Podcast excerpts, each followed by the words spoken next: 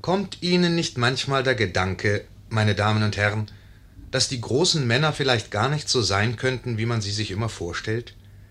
Dass zum Beispiel Napoleon Bonaparte ein genialer Feldherr und Staatsmann war, wer wollte das bezweifeln? Man weiß es, denn es steht überall geschrieben. Dass er nicht nur dies, sondern auch ein Mensch war, liest man bisweilen. Dass er aber nichts als ein Mensch war, davon erfährt man selten. Er selbst war klug genug, es zu verschweigen. Die Geschichtsbücher erwähnen diesen Umstand nicht, und man selbst, tja, woher soll man es wissen, wenn es nirgendwo zu lesen steht? Schon deshalb ist das, was sich an jenem 12. Mai des Jahres 1796 in der kleinen norditalienischen Ortschaft Tavazzano im Gasthaus des Giuseppe Grandi ereignet haben soll, denkwürdig genug. Es war zwei Tage nach der Schlacht bei Lodi, in der Napoleon die Österreicher geschlagen hatte. Wir wissen nicht, ob es sich wirklich alles so zugetragen hat, aber es hätte sich so zutragen können. Und das mag uns genügen. Nehmen wir also an, in Tavazzano sei es gewesen, im Gasthof des Giuseppe Grandi. Giuseppe!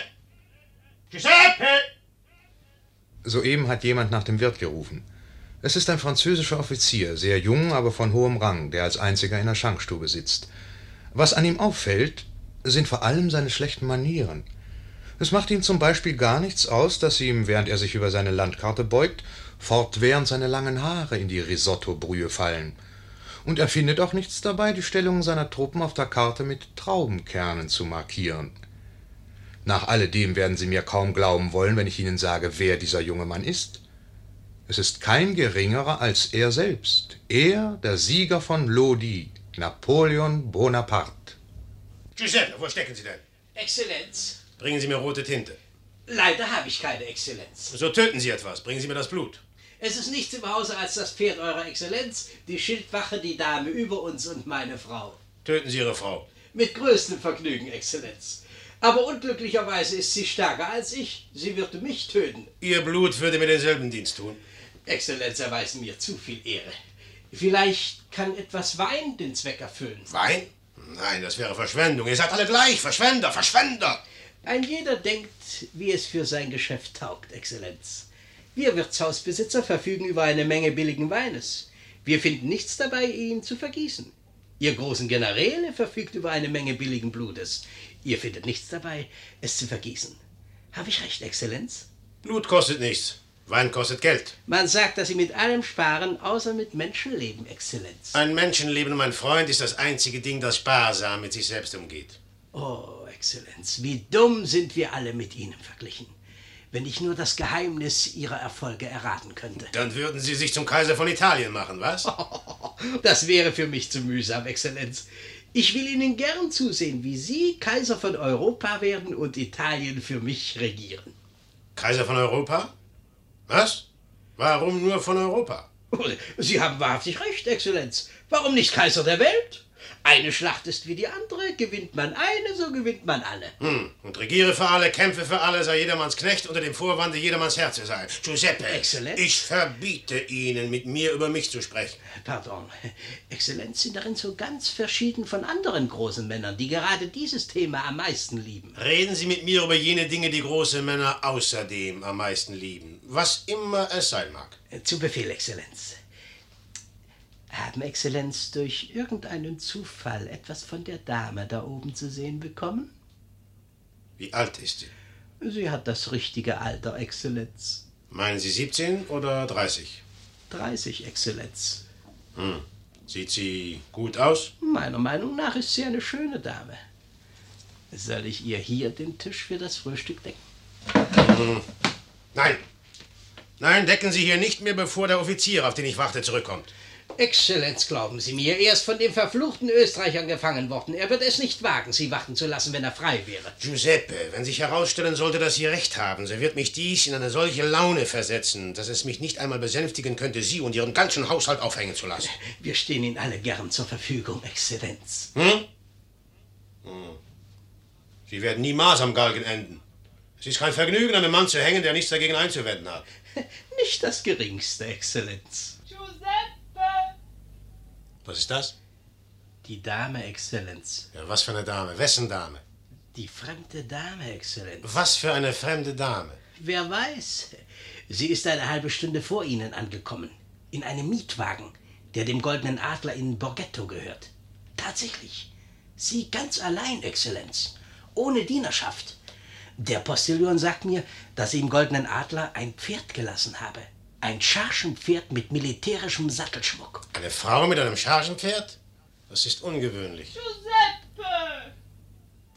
Das ist eine interessante Stimme. Sie gehört auch einer interessanten Frau, Exzellenz.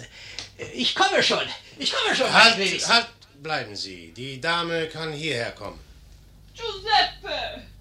Lassen Sie mich gehen, Exzellenz. Es ist meine Ehrenpflicht, als Wirt zu kommen, wenn man mich ruft. Giuseppe? Ich wende mich an den Soldaten in Ihnen. Ist jemand hier? Hallo! Hallo! Wirt! Da ist er endlich. Sind Sie Gehen? Sie. Kümmern Sie sich um Ihr Geschäft und um die Dame, die nach Ihnen ruft. Gern, gern, Exzellenz. Gern, Exzellenz. Dieser junge Leutnant, der soeben angekommen ist, Sie werden sich über ihn wundern, meine Damen und Herren. Er hat die Gewohnheit, mit seinem General wie mit seinesgleichen zu sprechen. Nun, das hat seine guten Gründe. Erstens kann ihm die Schlacht bei Lodi nicht imponieren, denn er war selber dabei. Er weiß, dass Napoleon zwar nicht viel von Strategie, dafür umso mehr von Kanonendonner versteht und dass seine Erfolge unter anderem auf der Erkenntnis beruhen, dass jede Kanonenkugel den Mann, den sie trifft, unfehlbar töten muss. Außerdem gehört er zu jener großartigen, unbezahlbaren Sorte von Menschen, die sich nichts aus Ideen machen, nicht einmal aus napoleonischen. Schläft hier alles? Wo steckt der General?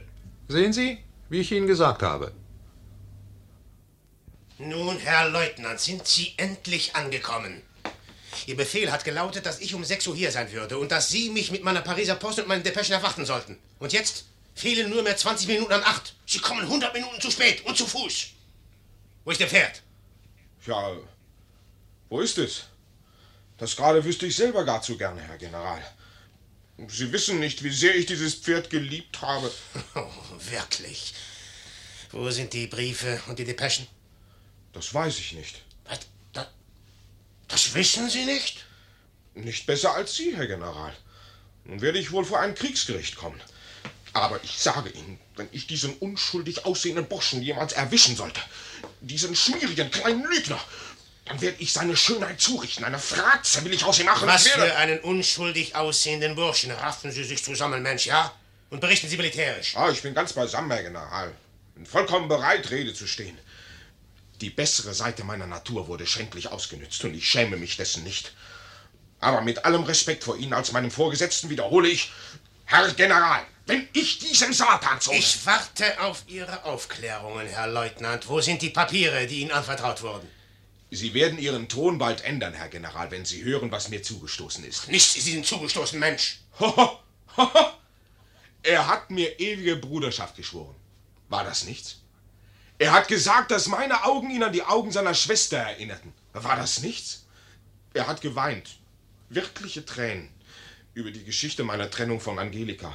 War das nichts? Er hat mir seine Pistolen und sein Pferd und seine Depeschen gegeben. Äußerst wichtige Depeschen. Und hat mich damit fortgehen lassen. War das nichts? Warum hat er das alles getan? um mir sein Vertrauen zu beweisen. Und ich habe sein Vertrauen auch verdient.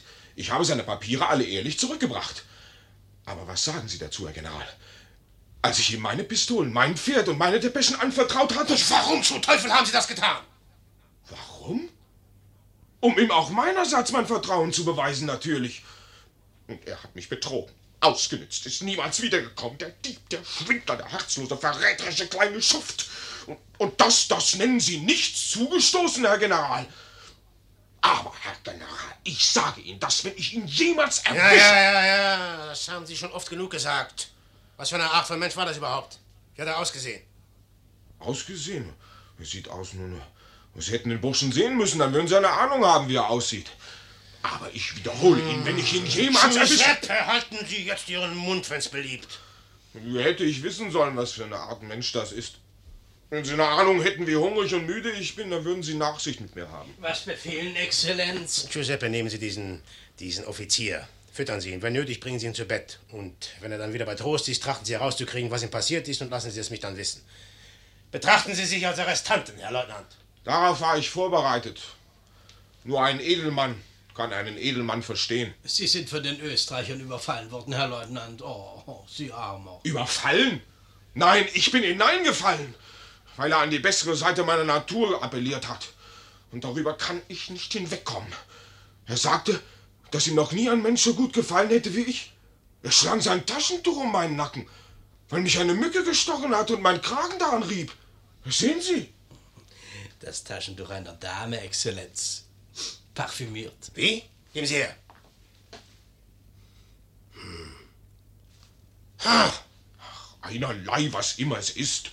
Ich bemerkte, dass er Weiberhände hatte, als er mein Genick berührte in seiner schmeichlerisch tändelnden Art. Dieser gemeine, weibische kleine Hund. Aber glauben Sie meinen Worten, Herr General, wenn ich ihn jemals... Giuseppe! Wer ist das? Nur eine Dame über uns, Herr Leutnant, die mich ruft. Eine Dame? Giuseppe! Giuseppe, wo bleiben Sie?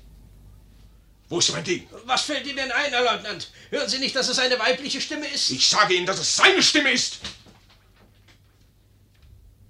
Giuseppe. Ah, da ist sie schon, die geheimnisvolle fremde Dame. Oh, eine schöne Frau, gepflegt und elegant. Napoleon wird dann auch gleich verlegen, wie alle jungen Männer, die ihrer Manieren nicht sicher sind. Und die Dame, als ihr Blick auf den Leutnant fällt, wird sie über und über rot. Der sieht das natürlich und glaubt seiner Sache sicher zu sein. So hab ich dich doch erwischt, Bursche. Du hast dich also verkleidet, was?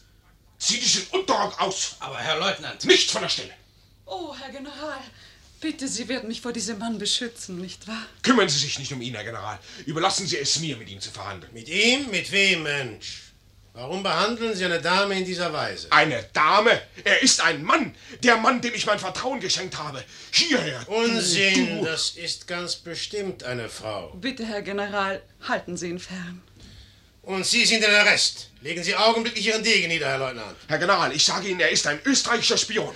Heute Nachmittag hat er sich vor mir aufgespielt, als gehört er zum Stabe General Massenas. Und nun spielt er sich vor Ihnen als Frau auf.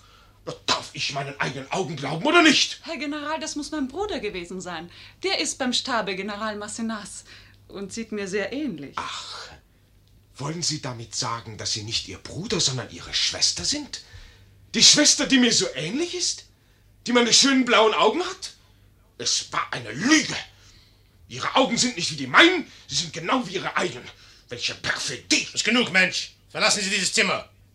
Ich befehle Ihnen, dieses Zimmer zu verlassen. Oh, bitte. Ich will lieber gehen. Entschuldigen Sie, Madame. Bei allem Respekt vor Ihrem Bruder begreife ich doch nicht, was für ein Interesse ein Offizier aus dem Stabe General Massenas an meinen Briefen haben konnte. Ich habe einige Fragen an Sie zu richten. Ich gehe, Herr General. Aber lassen Sie sich warnen. Hüten Sie sich vor der besseren Seite Ihrer Natur. Madame, ich bitte tausendmal um Verzeihung. Aber der Missbrauch meines Vertrauens, der besseren Seite meiner Natur, ich bedauere unendlich. Gehen Sie! Jetzt sind sie allein, Napoleon und die fremde Dame. Sie fühlen, meine Damen und Herren, dass jetzt etwas geschehen muss. Es liegt in der Luft, nicht wahr? Man könnte sich zum Beispiel denken, dass Napoleon dieser Dame wesentlich mehr imponiert als seinem Leutnant, denn sie hat an der Schlacht bei Lodi nicht persönlich teilgenommen, und außerdem, sie ist eine Frau. Sei dem wie ihm wolle, vorläufig hat Napoleon nur eins im Sinn. Meine Depeschen, schnell. Herr General. Sie haben sich als Mann verkleidet und Sie diesem Dummkopf abgeschwindelt. Sie sind da in den Brustfalten Ihres Kleides und Ihren Händen. Wie unliebenswürdig Sie mit mir sprechen. Sie ängstigen mich. Ich sehe, dass Sie mich nicht kennen, Madame. Sie würden sich sonst die Mühe sparen, so zu tun, als ob Sie weinten. Doch, ich kenne Sie. Sie sind der berühmte General Buonaparte. Bonaparte, Madame. Bonaparte. Die Papiere, wenn es gefällig ist. Aber ich versichere Ich Ihnen- warte auf die Depeschen, Madame. Herr General, bedrohen Sie wehrlose Frauen? Ja, Aber ich begreife nicht. Sie begreifen sehr gut, Madame. Sie sind hierher gekommen, weil Ihre österreichischen Arbeitgeber damit gerechnet haben, dass ich sechs Meilen weit von hier entfernt bin. Und jetzt sind Sie in die Höhle des Löwen geraten. Also kommen Sie, Sie sind eine kühne Frau, seien Sie auch ein Vernünftiger. Ich habe keine Zeit zu verlieren, die Papiere bitte. Ich? Und Kühn? Wie wenig Sie wissen. Ich habe den Tag in Todesfurcht verbracht. Ich bekomme Brustschmerzen für Herzklopfen bei jedem verdächtigen Blick oder jeder drohenden Bewegung. Oh, warum vollbringt ihr kühnen Männer nicht auch die kühnen Taten? Warum überlasst ihr sie uns, die wir gar keinen Mut haben? Ich schrecke vor Gewalt zurück. Gefahr macht mich elend. Warum haben Sie sich dann in Gefahr begeben? Weil es keinen anderen Ausweg gab. Ich konnte niemandem vertrauen. Nun ist alles umsonst gewesen. Alles. Ihretwegen. Der keine Furcht kennt, weil er kein Herz hat, kein Gefühl, kein. Oh, Herr General, lassen Sie mich gehen. Lassen Sie mich gehen, ohne weitere Fragen an mich zu stellen. Sie sollen Ihre Depeschen und Briefe haben. Ich schwöre es. Ja, ich warte darauf. Ich will sie Ihnen holen. Sie sind in meinem Zimmer. Ich werde Sie begleiten, Madame. Ich kann Ihnen nicht gestatten, mein Zimmer zu betreten, Herr General. Dann werden Sie hier bleiben, Madame, während ich Ihr Zimmer nach meinen Papieren durchsuchen werde. Sie können sich die Mühe ersparen. Dort sind Sie nicht. Ich weiß. Ich habe Ihnen schon gesagt, wo Sie sind. Herr General, ich möchte nur einen kleinen Privatbrief behalten. Nur einen einzigen. Lassen Sie mir wenigstens diesen. Ist das eine vernünftige Bitte, Madame? Nein, aber gerade deshalb müssen Sie mir bewilligen. Sind Ihre eigenen Wünsche vernünftig? Sie verlangen Tausende von Menschenleben für Ihre Siege, Ihren Ehrgeiz, Ihr Schicksal. Und was ich verlange, ist eine solche Kleinigkeit. Und ich bin nur ein schwaches Weib. Und Sie sind ein kühner Mann. Äh, Lassen Sie das. Lassen Sie das. Sie sprechen Unsinn und Sie wissen es. Also, Oh, es ist wirklich zum Verzweifeln. Finden Sie nicht auch, meine Damen und Herren? So viel Sturheit einem solchen Liebreiz gegenüber. Ja, das ist eines jungen Generals würdig, der sich auf Kanonendonner versteht. Die Dame gibt dann auch die Hoffnung auf und lässt sich ganz erschöpft auf das Sofa fallen. Aber jetzt, als Napoleon erkennt, dass sein Sieg vollständig ist, bekommt er aus einem unerfindlichen Grunde plötzlich Lust, mit seinem Opfer zu kokettieren. woher wissen Sie, dass ich kühn bin, Madame? Sie, General Bonaparte. Ja, ich, General Bonaparte. Oh, wie können Sie nur so fragen? Sie, der erst vor zwei Tagen an der Brücke bei Lodi stand, um ein Duell mit den Kanonen des jenseitigen Ufers auszufechten, während der Tod durch die Lüfte sauste. Oh, Sie vollbringen Heldentaten. So wie Sie. Oh, Sie sind also ein Feigling? Das ist die einzige Frage, die Sie an einen Soldaten nie stellen dürfen. Der Korporal befragt den Rekruten um seine Länge, sein Alter, seinen Atem, seine Knochen, aber niemals um seinen Mut. Sie können sich über Furcht lustig machen. Dann wissen Sie nicht, was Furcht ist. Sagen Sie mir eines, Madame. Nehmen Sie an, dass Sie diesen Brief nur hätten bekommen können, wenn Sie vorgestern über die Brücke bei Lodi zu mir gekommen wären. Nehmen Sie an, dass Sie keinen anderen Weg gehabt hätten und dass dies ein sicherer Weg war, vorausgesetzt, dass die Kanonenkugeln Sie verschonten. Würden Sie Angst gehabt haben? Oh, fürchterliche Angst. Tödliche Angst. Würden Sie wegen dieses Briefes gekommen sein? Fragen Sie mich nicht. Ich hätte kommen müssen, Warum? weil ich gezwungen gewesen wäre, weil es keinen anderen Ausweg gegeben hätte. Weil Sie diesen Brief so sehr gewollt hätten, dass Sie, um ihn zu erlangen, jede Angst würden ertragen haben. Es gibt nur eine Schwäche, Madame, die allgemein ist. Angst. Die Angst ist es, die den Menschen in den Kampf treibt. Gleichgültigkeit macht, dass sie davonlaufen. Angst ist die Haupttriebfeder des Krieges. Angst. Kommen Sie mit mir. Und ich will Ihnen 20.000 Feiglinge zeigen, die jeden Tag dem Tod ins Auge schauen, um den Preis eines Glases Brandwein. Pah, ich halte gar nichts, weder von Ihrer Angst noch von Ihrem Mut etwas. Hat Angst jemals einen Mann von irgendetwas, das er wirklich wollte, zurückgehalten? Oder auch nur eine Frau? Niemals. Wenn Sie bei Lodi zu mir hätten kommen müssen, Sie würden keine Angst gehabt haben. Einmal auf der Brücke wäre vor der Notwendigkeit jedes andere Gefühl geschwunden, vor der Notwendigkeit, Ihren Weg an meine Seite zu finden, um zu bekommen, was Sie haben wollten. Sie sind ein Held. Ein wirklicher Held. Wirkliche Helden gibt es nicht. Oh ja, es gibt solche. Es ist ein Unterschied zwischen dem, was Sie meinen Mut nennen, und dem Ihrigen. Sie wollten die Schlacht bei Lodi für niemand anderen als für sich selbst gewinnen. Nicht wahr? Selbstverständlich. Halt, halt, halt, halt, Monsieur Napoleon. Sie haben doch nicht etwa die Absicht, dieser Dame die Wahrheit zu sagen. Nein, nein. Ich bin nur ein Diener der Französischen Republik. Ich folge demütig den Fußstapfen der Helden des klassischen Altertums. Ich gewinne Schlachten für die Menschheit, für mein Land, nicht für mich. Oh, dann sind Sie doch auch nur ein weibischer Held. Weibisch? Ja, wie ich.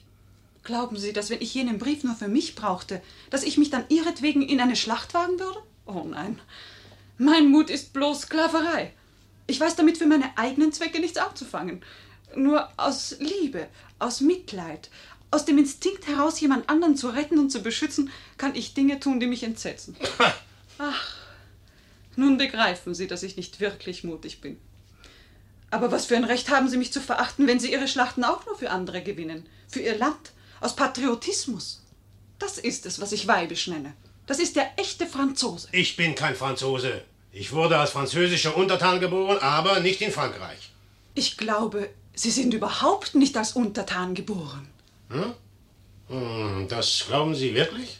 Ich bin davon durchdrungen. Nun, nun, da mögen Sie vielleicht recht haben. Vorsicht, Napoleon Bonaparte. Sie vergessen sich ja schon wieder. Ein Mann wie Sie kann sich das nicht leisten. Aber wir dürfen niemals ausschließlich für uns leben, liebes Kind. Na also. Vergessen Sie nie, dass wir immer an andere denken sollen, für andere arbeiten, um sie zu regieren und sie zu ihrem Besten zu lenken. Selbstaufopferung ist die Grundlage aller echten Charaktergröße. Ach, Sie sprechen so, weil Sie das selbst nie versucht haben, Herr General. Was? Was wollen Sie mit diesen Worten sagen, Madame?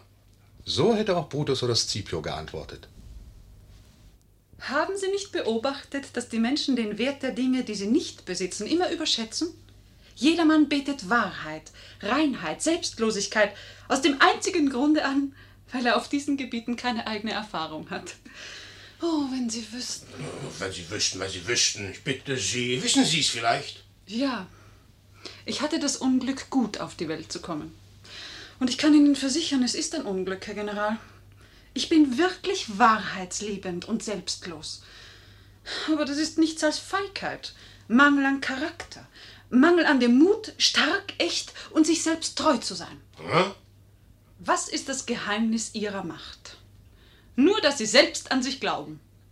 Sie können nur für sich fechten und siegen, für niemand sonst. Sie haben keine Angst vor Ihrem eigenen Schicksal. Sie zeigen uns, dass wir alles erreichen könnten, wenn wir den Willen und den Mut dazu hätten. Und das ist der Grund, warum wir sie alle anzubeten beginnen. Ah, aber bitte, Madame. Weisen Sie meine Huldigungen nicht zurück. Sie haben ein Recht darauf. Sie werden einst als Kaiser über Frankreich herrschen. Nehmen Sie sich in Acht, das ist Hochverrat. Jawohl, als Kaiser über Frankreich, dann über Europa, vielleicht über die ganze Welt. Und ich bin nur die Erste, die Ihnen Untertanen Treue schwört.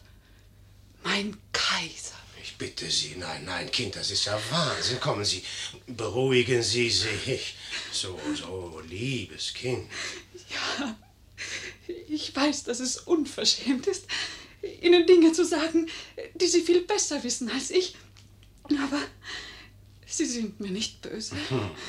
Nicht wahr? Nein. Böse? Nein, nein, nicht im geringsten. Nicht im geringsten. Kommen Sie, Sie, Sie sind ein sehr interessantes, gefühlvolles, kleines Frauchen.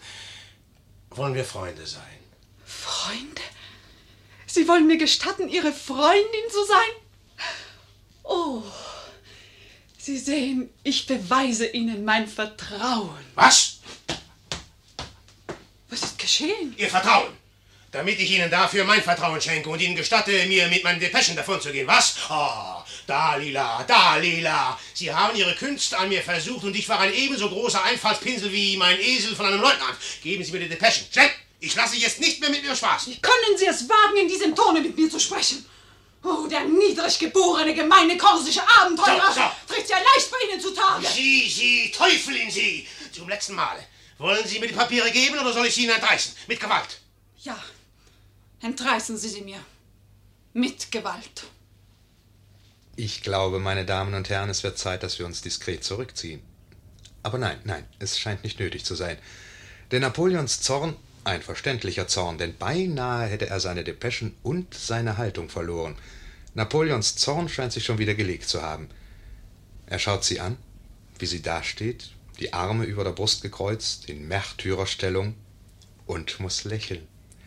Er, der die Pose liebt, kann nicht umhin, sie bei anderen lächerlich zu finden. Und er verlegt sich wieder aufs Verhandeln. Hören Sie, Madame. Gesetzt den Fall, ich würde mich von dem Respekte, den ich Ihrem Geschlechte schuldig bin, von Ihrer Schönheit, Ihrem Heldentum und von allem Übrigen überreden lassen.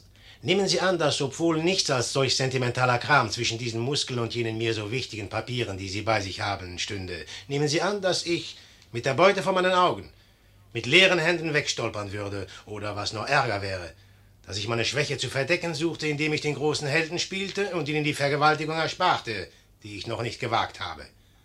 Würden Sie mich dann nicht aus Ihrer tiefsten weiblichen Seele verachten? Würde irgendeine Frau so dumm sein?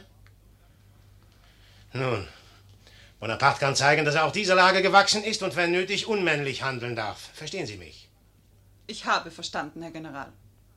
Hier sind die Papiere. Ja, so ist's recht. So ist's recht. Sehr böse auf mich? Wie? Nein, Sie hatten recht, aber Sie tun mir leid. Ich tue Ihnen leid. Warum? Ich werde nun Zeuge sein, wie Sie Ihre Ehre verlieren. Hm, ist das alles? Und Ihr Glück? Glück. Glück, meine Liebe, ist mir das langweiligste Ding von der Welt. Sonst noch was? Nichts, Ah. als dass Sie eine sehr komische Figur in den Augen Frankreichs abgeben werden. Was? Was meinen Sie damit? Wie? Beginnen Sie Ihre Kunststücke von neuem?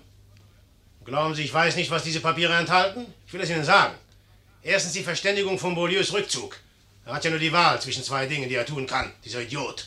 Entweder sich in Mantua einschließen oder die Neutralität Venedigs durch die Einnahme von Peschiera vergewaltigen. Sie sind einer von den Spionen seines alten Ledergehirns. Er hat entdeckt, dass er verraten wurde und hat sie ausgesandt, um diese Nachricht um jeden Preis zu unterbinden. Als wenn ihn das von mir retten könnte, den alten Herrn. Die anderen Papiere enthalten nur meine gewöhnliche Pariser Korrespondenz, über die Sie nichts wissen. Herr General, lassen Sie uns ehrlich teilen. Nehmen Sie die Nachrichten, die Ihnen Ihre Spione über die österreichische Armee gesandt haben, und geben Sie mir Ihre Pariser Korrespondenz. Das Ja. soll mir genügen. Ehrlich, Ta- mir scheint, Madame, dass Sie meine Briefe als Ihr rechtmäßiges Eigentum betrachten, dessen ich Sie zu berauben versuche. Nein, bei meiner Ehre. Ich verlange keinen Ihrer Briefe. Nicht ein Wort, das von Ihnen oder an Sie geschrieben wurde. Dieses Paket enthält einen gestohlenen Brief. Einen Brief, den eine Frau einem Manne geschrieben hat. Einem Manne, der nicht ihr Gatte ist. Ein Brief, der Schande, Infamie bedeutet. Einen Liebesbrief. Was sonst als ein Liebesbrief könnte so viel Hass zur Folge haben? Und warum wurde er an mich gesandt? Um den Gatten in meine Gewalt zu geben? Was? Nein, nein, er kann Ihnen in keiner Weise nützlich sein. Das schwöre ich Ihnen. Er wurde Ihnen aus reiner Bosheit zugesandt. Einzig und allein, um die Frau, die ihn geschrieben hat, zu kompromittieren. Warum hat man ihn nicht Ihrem Manne geschickt? Soll ich damit? Oh, ich weiß es nicht. Ah, ich dachte es gleich. Ein kleiner Roman, um die Papiere zurückzubekommen. Tabacco, kleine Frau, ich kann nicht umhin, Sie zu bewundern. Oh, wenn ich so zu lügen verstände wie Sie, ich könnte mir viele Unannehmlichkeiten ersparen. Oh, wie ich wünschte, dass ich Ihnen wirklich bloß eine Lüge erzählt hätte. Dann würden Sie mir ja glauben. Die einzige Sache, die niemand glauben will, ist die Wahrheit. Ausgezeichnet. Ausgezeichnet. Aber hören Sie, Madame, wenn man sich wieder einmal fragen sollte, warum man einen Brief, der eine Frau kompromittiert, nicht ihrem Gatten schicken soll, dann antworten Sie einfach, weil ihn der Gatte nicht zu lesen wünscht. Oder bilden Sie sich ein, Sie kleine Unschuld, dass ein Ehemann von der öffentlichen Meinung gezwungen zu werden wünscht, eine Szene zu machen, ein Duell auszufechten, seine Karriere zu zerstören, wenn er das alles verhindern kann, indem er sich hütet, etwas zu wissen. Und wenn dieses Paket einen Brief über Ihre eigene Frau enthielte? Sie werden unverschämt, Madame. Verzeihen Sie mir. Cäsars Frau ist über jeden Argwohn erhaben. Sie haben eine Indiskretion begangen. Ich verzeihe Ihnen. Aber in Zukunft erlauben Sie sich nicht, wirkliche Personen in Ihre Romane einzuführen. Herr General, es ist wirklich der Brief einer Frau darunter. Geben Sie ihn mir. Warum?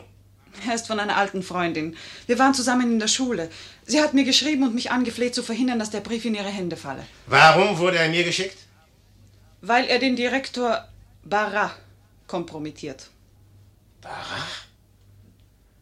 Nehmen Sie sich in Acht, Madame. Barras ist mein treuer persönlicher Freund. Ja, Sie wurden durch Ihre Frau mit ihm befreundet. Schon wieder. Habe ich Ihnen nicht verboten, von meiner Frau zu sprechen? Hm. Wer ist diese Frau, mit der Sie so tief sympathisieren? Oh, Herr General, wie könnte ich Ihnen das sagen? Ah, ja, ja, ja. Die eine hilft der anderen. Ach, ihr Weiber seid alle gleich. Wir sind durchaus nicht alle gleich, nicht mehr als ihr es seid. Glauben Sie, dass ich, wenn ich einen anderen als meinen Mann liebte, mich fürchten würde, diesem oder der ganzen Welt alles zu sagen? Aber diese Frau ist nicht aus solchem Stoff geschaffen. Sie beherrscht die Männer, indem sie sie betrügt und sie lieben das und lassen sich von ihr regieren. Bah. Bah. Hören Sie, auf wen spielen Sie an? Wer ist diese Frau? Ein eitles, dummes, verschwenderisches Geschöpf, das einen sehr fähigen und sehr ehrgeizigen Mann hat, der sie durch und durch kennt, der weiß, dass sie ihn über ihr Alter, ihr Einkommen, ihre soziale Stellung, über alles, worüber dumme Frauen Lügen erzählen, belogen hat. Der weiß, dass sie unfähig ist, irgendeinem Prinzip oder irgendeiner Person treu zu sein und doch nicht umhin kann, sie zu lieben. Dessen männlicher Instinkt ihm sogar erlaubt, sie zu benützen, um mit ihrer Hilfe durch Marat vorwärts zu kommen. Ah, das ist Ihre Rache, Sie, Katze, weil Sie mir die Briefe herausgeben mussten. Unsinn. Oder halten Sie sich selbst für so einen Menschen? Ach, dieses Weib wird mich doch um, um den Verstand bringen. Gehen Sie! Nicht ohne jenen Brief. Ich sage Ihnen, dass Sie gehen sollen. Sie! Sie werden keinen Brief bekommen. Sie gefallen mir nicht.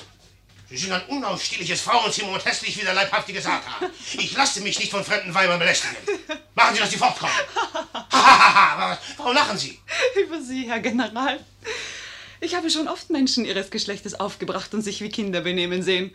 Aber ich habe das noch nie zuvor an einem wirklich großen Manne beobachtet. Schmeichelei. Schmeichelei, plumpe, unverschämte Schmeichelei. Oh, Sie gehen zu weit. Behalten Sie Ihre Briefe. Lesen Sie darin die Geschichte Ihrer eigenen Entehrung. Und möge sie Ihnen gut bekommen. Leben Sie wohl. Meine eigene. Bleiben Sie! Kommen Sie! Ich befehle Ihnen zu bleiben! Jetzt werden Sie mir sagen, was Sie meinen. Erklären Sie sich. Erklären Sie, sag ich Ihnen, oder. Warum fragen Sie mich? Sie haben ja die Erklärung. Wo? Dort. Sie brauchen bloß zu lesen. Dann soll ich den Brief also lesen. Ich sehe nicht, wer Sie jetzt noch hindern könnte, ihn zu lesen. Oh, fürchten Sie sich nicht. Sie werden mancherlei interessante Dinge darin finden. Zum Beispiel. Zum Beispiel ein Duell mit Barra, einen öffentlichen Skandal, eine zerstörte Karriere, allerlei interessante Neuigkeiten. Ja, äh, es ist wirklich schwierig. Was soll Napoleon jetzt tun? Es kommt darauf an, was er vorzieht. Seine Karriere, seine Ehre oder seine Frau. Ein kluger Mann würde es auf jeden Fall vorziehen, auf keines der drei zu verzichten. Dann dürfte er allerdings den Brief nicht lesen. Und tatsächlich, mir scheint. Ich will Ihre Bitte erfüllen, Madame. Ihr Mut und Ihre Entschlossenheit verdienen einen Erfolg. Hier nehmen Sie die Briefe, für die Sie so gut gekämpft haben, und erinnern Sie sich daran, dass Sie den niedrig geborenen, gemeinen korsischen Abenteurer nach der gewonnenen Schlacht ebenso großmütig gefunden haben, wie er vor derselben unbarmherzig war. Ich frage mich, was Sie jetzt im Schilde führen. Wollen Sie diese Briefe nehmen und dann gehen? Nein, ich will Ihre Briefe nicht. Vor zehn Minuten hätte Ihnen nichts anderes genügen können. Vor zehn Minuten hätten Sie mich noch nicht über alles ertragen beleidigt. Dann. Dann bitte ich Sie um Verzeihung. Nehmen Sie also die Briefe. Ich danke. Aber wollen Sie denn nicht mehr wissen, ob die Österreicher in Mantua oder in Peschiera stehen? Ich habe Ihnen schon gesagt, dass ich meine Feinde ohne die Mithilfe von Spionen zu besiegen weiß, Madame. Und den Brief?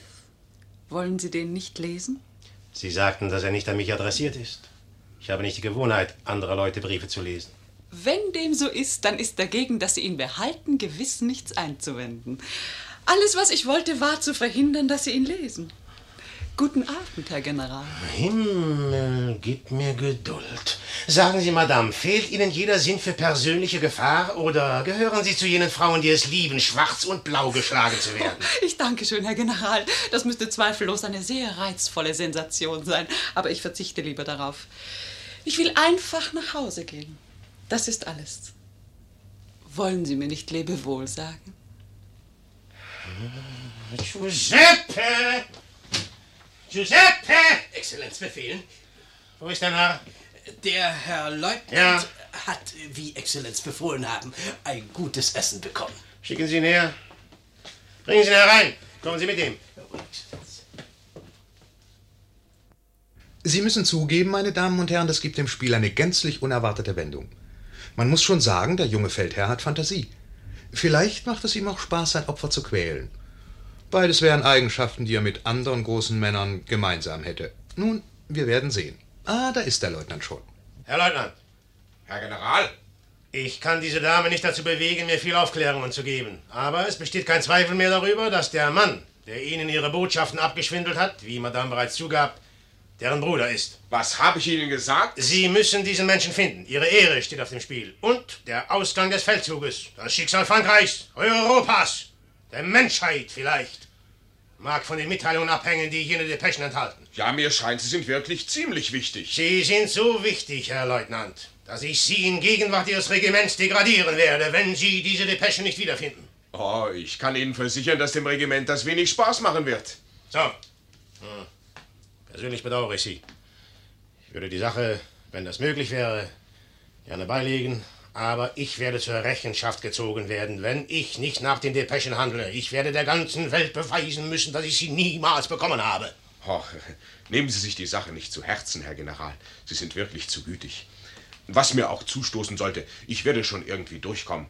Und wir werden die Österreicher für Sie schlagen, mit oder ohne Depeschen. Ich hoffe, Sie werden nicht darauf bestehen, dass ich zur Treibjagd nach diesem Burschen sofort aufbreche. Sie vergessen, Herr Leutnant, er hat Ihr Pferd. Ach, das habe ich ganz vergessen. Ich werde nach ihm fahren, Herr General. Ich werde dieses Pferd aufstöbern und ich werde die Depeschen nicht vergessen. Seien Sie unbesorgt. Gehen Sie, Giuseppe, und sanden Sie eines Ihrer schäbigen alten Postkutschenpferde. Schnell, Marsch, fort mit ihm! Sofort, sofort, Herr Leutnant, sofort. Was soll das alles bedeuten, Herr General? Er wird Ihren Bruder nicht finden. Selbstverständlich nicht, weil ich keinen habe. Eben. Die Depeschen werden unwiederbringlich verloren sein. Unsinn. Sie sind in Ihrer Rocktasche. Sie werden einsehen, Madame, dass es schwer halten wird, diese abenteuerliche Sache zu beweisen. Jene Papiere sind verloren. Und deshalb soll die Karriere dieses unglücklichen Menschen geopfert werden? Seine Karriere? Ach, der Bursche ist das Schießpulver nicht wert, das es kosten würde, wenn ich ihn niederknallen ließe. Sie sind sehr hart. Männer und Frauen sind Ihnen nichts als Dinge dazu da, benützt zu werden. Selbst wenn sie dabei zugrunde gehen. Oh, Herr General, bitte. Sie werden ihm die Schande ersparen. Retten Sie ihn, da Sie so klug sind. Sie waren es ja, die ihn ruiniert hat. Ach, ich hasse schlechte Soldaten. Gewiss, Herr General. Ich muss allerdings gestehen, mir geht es umgekehrt. Ich liebe keine Guten. Aber Sie in Ihrer Situation, oh, man kann es verstehen. Man muss jedenfalls gespannt sein, was die Dame jetzt tun wird. Napoleon hat sie allein gelassen. Das wäre eine Gelegenheit mit dem Leutnant. Oh, ein günstiger Zufall, da kommt er gerade. Herr Leutnant! Sie dürfen mich nicht aufhalten. Die Pflicht ruft. Dienst ist Dienst, gnädige Frau. Oh, Herr Leutnant! Was wollen Sie meinem armen Bruder tun? Lieben Sie ihn sehr? Ich würde sterben, wenn ihm etwas zustieße. Sie müssen ihn verschonen. Er darf noch nicht sterben. Hören Sie mich. Wenn ich Ihnen sage, wo er zu finden ist, wenn ich ihn als Gefangenen in Ihre Hände liefere, damit Sie ihn dem General Bonaparte übergeben können, wollen Sie mir dann als Offizier und Edelmann bei Ihrer Ehre schwören, nicht mit ihm zu kämpfen oder ihn auf irgendeine Weise schlecht zu behandeln? Hm, Aber gesetzt im Fall, dass er mich angreift. Er hat meine Pistolen. Für den Fall, dass er Sie angreifen oder den leisesten Widerstand leisten sollte, gebe ich Ihnen Ihr Versprechen zurück. Mein Versprechen? Ich habe noch nichts versprochen. Unglaublich.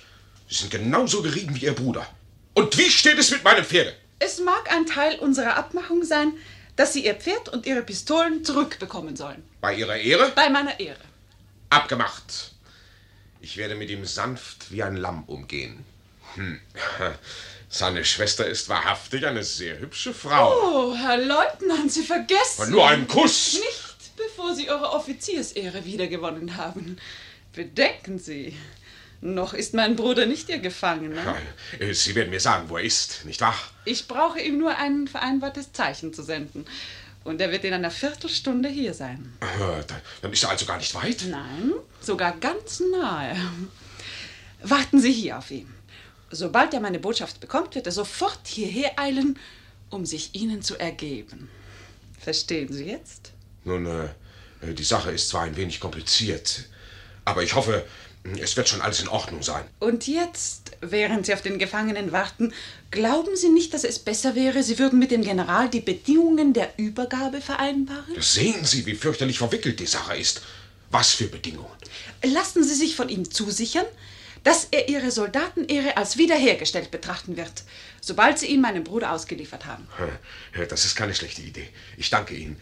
Ich glaube, das werde ich versuchen. Tun Sie das. Und vor allem eins. Lassen Sie ihn ja nicht merken, wie klug Sie sind. ich verstehe. Er könnte eifersüchtig werden. Nein, was für eine kluge kleine Frau Sie sind. Giuseppe! Psst. Kein Wort zu Giuseppe über mich. Ich gehe jetzt, Herr Leutnant. Hm, hm, hm. Eine schwierige Situation, nicht wahr? Selbst für eine Frau. Ein General, der die Depeschen nicht haben will, die er schon hat. Ein Leutnant, dessen Karriere ruiniert werden soll, weil er die Depeschen nicht findet, die schon gefunden sind. Aber man weiß ja, dass die Klugheit der Frauen dort beginnt, wo die der Männer aufhört. Der Leutnant jedenfalls scheint seiner Sache wieder mal sehr sicher zu sein. Giuseppe, gehen Sie und suchen Sie den General und sagen Sie ihm, dass ich ihn zu sprechen wünsche. Oh, das ist ganz unmöglich, Herr Leutnant. In dieser bösen Welt kann ein General zwar um einen Leutnant schicken, aber ein Leutnant darf niemals um einen General senden. Hm. Sie meinen, das würde ihm nicht passen. Nun, Sie haben vielleicht recht. Man muss in diesen Dingen jetzt ungemein vorsichtig sein, seit wir eine Republik haben. Aha, da ist ja mein Mann. Herr General, gesetzt den Fall, dass ich Ihnen den Burschen stelle. Sie werden ihn mir nicht stellen, mein Freund. Aha, das glauben Sie. Aber Sie werden schon sehen. Warten Sie nur ab. Wenn ich ihn aber doch fangen und Ihnen übergeben sollte, werden Sie dann die Geschichte von der Degradierung in Gegenwart meines Regiments fallen lassen. Giuseppe, was sollen wir mit diesem Offizier beginnen? Alles, was er sagt, ist falsch. Machen Sie ihn zum General, Exzellenz. Dann wird alles, was er sagt, richtig sein. Sie, Sie werden hinausgeworfen, Giuseppe. Soll ich Sie mit mir nehmen und einen Mann aus Ihnen machen? Nein, nein, nein, nein ich, ich danke Ihnen, Herr General. Mein ganzes Leben lang haben Leute vergeblich aus mir einen Mann zu machen versucht. Aber immer hätte das für mich Arbeit bedeutet. Und dazu bin ich zu faul. Dem Himmel sei Dank. Sind Sie glücklich? Vollkommen, Exzellenz. Und Sie haben keinen verzehrenden Teufel im Leib, der Tag und Nacht mit Taten und Siegen gefüttert werden muss? Der gleichzeitig Ihr Sklave und Ihr Tyrann ist, Ihr Genius und Ihr Verhängnis? Der Ihnen mit der einen Hand eine Krone reicht und das Ruder eines Galeerensklaven mit der anderen? Von alledem haben Sie nichts im Leibe? Nichts dergleichen. Aber ich versichere Ihnen, Exzellenz, mein verzehrender Teufel ist noch weit schlimmer. Er bietet mir weder Krone noch Königreiche, er erwartet alles umsonst von mir zu bekommen. Würste, Omeletten, Trauben, Käse, Polenta, Wein, täglich dreimal. Exzellenz, nicht einmal weniger will ihm genügen. Oh, halten Sie ein, Giuseppe. Ihre Worte machen mich wieder hungrig. Ich hoffe, Leutnant, dass ich nicht Gefühle des Ehrgeizes in Ihnen geweckt habe. Durchaus nicht. Ich fliege nicht so hoch. Überdies bin ich wertvoller, als es den Anschein hat. Männer wie ich werden gerade jetzt in der Armee gebraucht. Ein Subalterner muss ein Edelmann sein, weil er mit den Leuten so viel in Berührung kommt. Aber ein General oder selbst ein Oberst kann jeder Art Kerl sein, wenn er nur sein Geschäft gut genug versteht. Ein Leutnant ist ein Edelmann, alles andere ist Zufall. Was glauben Sie, wer hat die Schlacht bei Lodi gewonnen? Ich will es Ihnen sagen, mein Pferd gewann sie. Ihre Dummheit führt zu weit, Mensch. Nehmen Sie sich nach. Oh, durchaus nicht. Sie erinnern sich doch an die heftige Kanonade von einem Flussufer zum anderen. Die Österreicher bombardierten sie, um ihren Übergang zu verhindern, und wir bombardierten die Österreicher, um sie davon abzuhalten, dass sie die Brücke in Brand setzen. Haben Sie bemerkt, wo ich während dieser Zeit gewesen bin? Ich bedauere, aber ich glaube, ich war in diesem Augenblick zu sehr beschäftigt. Sie, Sie hätten noch weiter ganz zwecklos auf die Österreicher feuern können, wenn wir Kavalleristen nicht die Furcht gefunden, über den Fluss gesetzt wären und Belieus Flanke von ihnen abgewendet hätten. Deshalb sage ich, dass nur der Entdecker jener Furcht die Schlacht bei Lodi gewonnen hat. Nun, und wer hat sie entdeckt? Ich war der erste Mann, der sie überschritt, und ich weiß es. Mein Pferd hat sie gefunden. Eigentlich hat mein Pferd die Österreicher besiegt. Sie Idiot, ich werde Sie erschießen lassen, weil Sie Ihre Depeschen verloren haben. Ich werde Sie vor die Mündung einer Kanone binden lassen. Andere Maßregeln sind ja nicht imstand, Eindruck auf Sie zu machen. Hören Sie? Verstehen Sie? Wenn ich ihn nicht erwischen werde, Herr General, nur Wenn, dann. wenn, wenn. Ja, bedenken Sie dieses Wenn. Wenn, Esel. Dieser Mann existiert überhaupt nicht. Herr Leutnant, ich bin Ihr Gefangener. Na, Herr General, was sagen Sie jetzt? Da steht er in Lebensgröße. Sie mögen darüber denken, wie Sie wollen. Die Uniform jedenfalls ist echt. Und der Herr Leutnant scheint wahrhaftig geneigt, der Uniform zu glauben. Hä? Dieser Mann existiert überhaupt nicht. Was, Herr General? Ich frage Sie, mein Herr. Wo ist mein Pferd? Es wartet gesund in Borgetta auf Sie, Herr Leutnant. Wo sind die Depeschen? Das würden Sie niemals erraten. Sie sind an dem unwahrscheinlichsten Orte der Welt. Hat jemand von Ihnen meine Schwester hier gesehen? Ja, hm, äh, eine vornehme Dame. Sie sieht Ihnen ganz wunderbar ähnlich. Aber natürlich ist sie viel hübscher. Nun wissen Sie aber auch, dass sie eine gefährliche Hexe ist? Oh, nein, nein, nein, nein, es ist eine Sünde, mit solchen Dingen zu scherzen. Ich kann das in meinem Hause nicht dulden, Exzellenz. Es ist aber so. Ich spreche vollkommen ernst. Meine Schwester hat den Herrn General behext. Herr General, öffnen Sie Ihren Rock und Sie werden die Depeschen in Ihrer Brusttasche finden. Hier sind sie. Ich kann sie fühlen. Nun? Wollen Sie mir gestatten, Herr General? Wenn Sie es wagen. Ich danke Ihnen. Da sind Sie. Sehen Sie? Nein, nein, um Gottes Willen, Sie sind behext. Hier, Herr Leutnant. Sie fürchten sich doch nicht vor den Papieren. Nein, nein, zehn Schritt vom Leibe. Ich sage Ihnen, zehn Schritt vom Leibe. Die Schriftstücke gehören Ihnen, Herr General. Nehmen Sie. Berühren Sie sie nicht, Exzellenz. Machen Sie sich damit nicht zu schaffen. Seien Sie vorsichtig, Herr General. Seien Sie vorsichtig. Verbrennen Sie sie und verbrennen Sie die Hexe dazu. Soll ich sie verbrennen? Ja. Verbrennen Sie sie. Giuseppe, gehen Sie, holen Sie Licht. Sehr gern. Wie Sie befehlen, Exzellenz. Und auch Sie, Leutnant, werden mich verbinden, wenn Sie jetzt verschwinden. Wenn Sie denken, Herr General,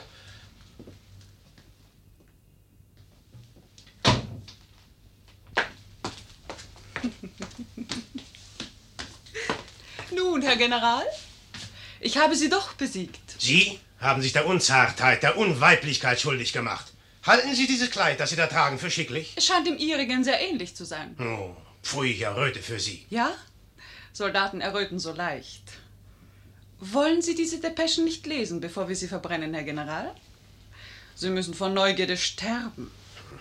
Werfen Sie einen Blick hinein. Ich will nicht hinsehen. Ich habe keinerlei Neugierde, Madame. Aber da Sie selbst augenscheinlich darauf brennen, sie zu lesen, erlaube ich Ihnen, es zu tun. Oh, ich habe sie schon gelesen. Was? Das war das Erste, was ich getan habe, als ich auf dem Pferde jenes armen Leutnants davon geritten bin. Sie sehen also, ich weiß, was darin steht. Aber Sie wissen es nicht. Sie entschuldigen. Ich habe sie auch gelesen. Ja, vor zehn Minuten draußen im Garten. Oh, Herr General, ich habe Sie nicht besiegt. Ich bewundere Sie unendlich. Diesmal wirklich und wahrhaftig, ohne Hintergedanken. Ich möchte Ihnen etwas sagen, doch Sie würden es missverstehen. Braucht sie das zu hindern? Nun, ich bete einen Mann an, der sich nicht fürchtet, gemein und selbstsüchtig zu sein. Ich bin weder gemein noch selbstsüchtig. Oh, Sie können sich selbst nicht beurteilen. Was ich bewundere, das ist eine eigenartig starke Einfachheit in Ihnen. So, das klingt schon besser. Sie wollten die Briefe nicht lesen, aber Sie waren neugierig zu wissen, was darin steht. So gingen Sie in den Garten und lasen sie, als niemand zusah, und kamen dann zurück und taten so, als ob Sie sie nicht gelesen hätten. Das ist wohl das Gemeinste, was ich jemals einen Mann habe tun sehen. Aber es war zur Erfüllung Ihres Zweckes unumgänglich nötig, und so haben Sie sich nicht im geringsten geschämt oder gefürchtet, es zu tun. Wo haben Sie all diese niedrigen Skrupel aufgelesen? Ach, dieses Ihr Gewissen. Ich habe Sie für eine Dame gehalten, eine Aristokratin. Genügt es Ihnen nicht, dass ich Sie bewundere und an Sie glaube? Sehen Sie, Madame, es gibt dreierlei Menschen auf Erden. Die Kleinen, die Mittleren und die Großen. Die Kleinen und Großen sind einander in einem Punkt gleich. Sie haben keinerlei Skrupel, keinerlei Moral. Die Kleinen stehen tief unter der Moral, die Großen hoch über ihr. Ich fürchte sie beide nicht, denn die Kleinen sind skrupellos ohne Wissen. Sie machen mich zu ihrem Abgott. Die Großen sind ebenso skrupellos ohne starkes Wollen. Sie beugen sich vor meinem Willen. Sehen Sie. Und deswegen werde ich über all diesen Mob und über all die Höfe Europas hinweggehen wie die Pflugschar über ein Ackerfeld. Die Mittelklasse aber, Madame, die ist gefährlich. Sie besitzt beides, Wissen und Wollen, aber auch sie hat ihre schwache Seite, das Gewissen. Sie ist voller Skrupel, an Händen und Füßen durch Moral und Ehrenhaftigkeit gefesselt. Und nun glauben Sie, dass ich zu dieser Klasse gehöre. Zu denen, die Sie fürchten und verachten. Wie immer es sei. Sie haben mich besiegt. Und was einen Mann zuerst besiegt, das wird ihn auch zuletzt besiegen.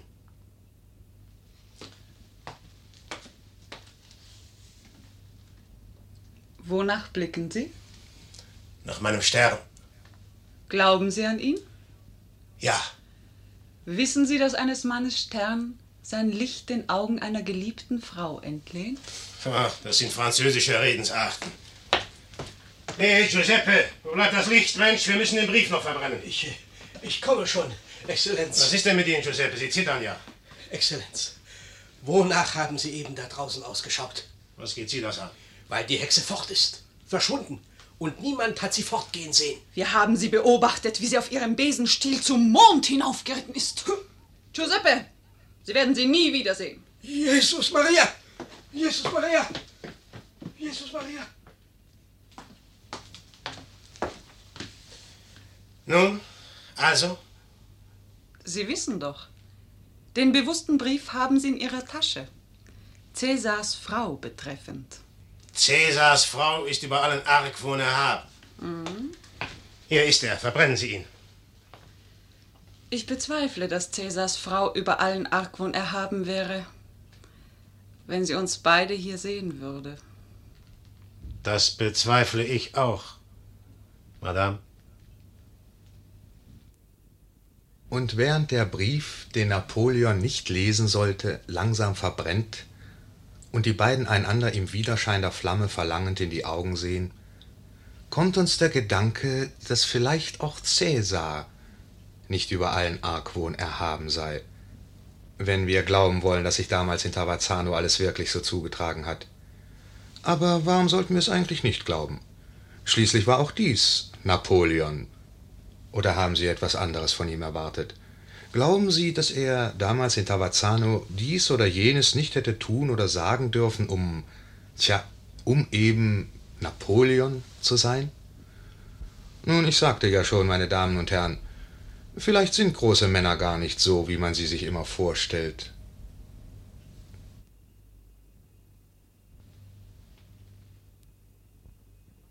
Wir brachten die Komödie Der Schlachtenlenker von Bernard Shaw in der Fundbearbeitung von Gerhard Nizoldi.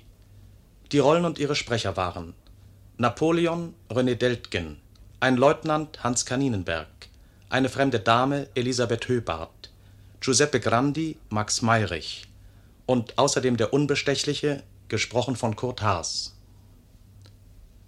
Ton und Technik Heinz Gauger und Eva Marquardt. Regie Paul Land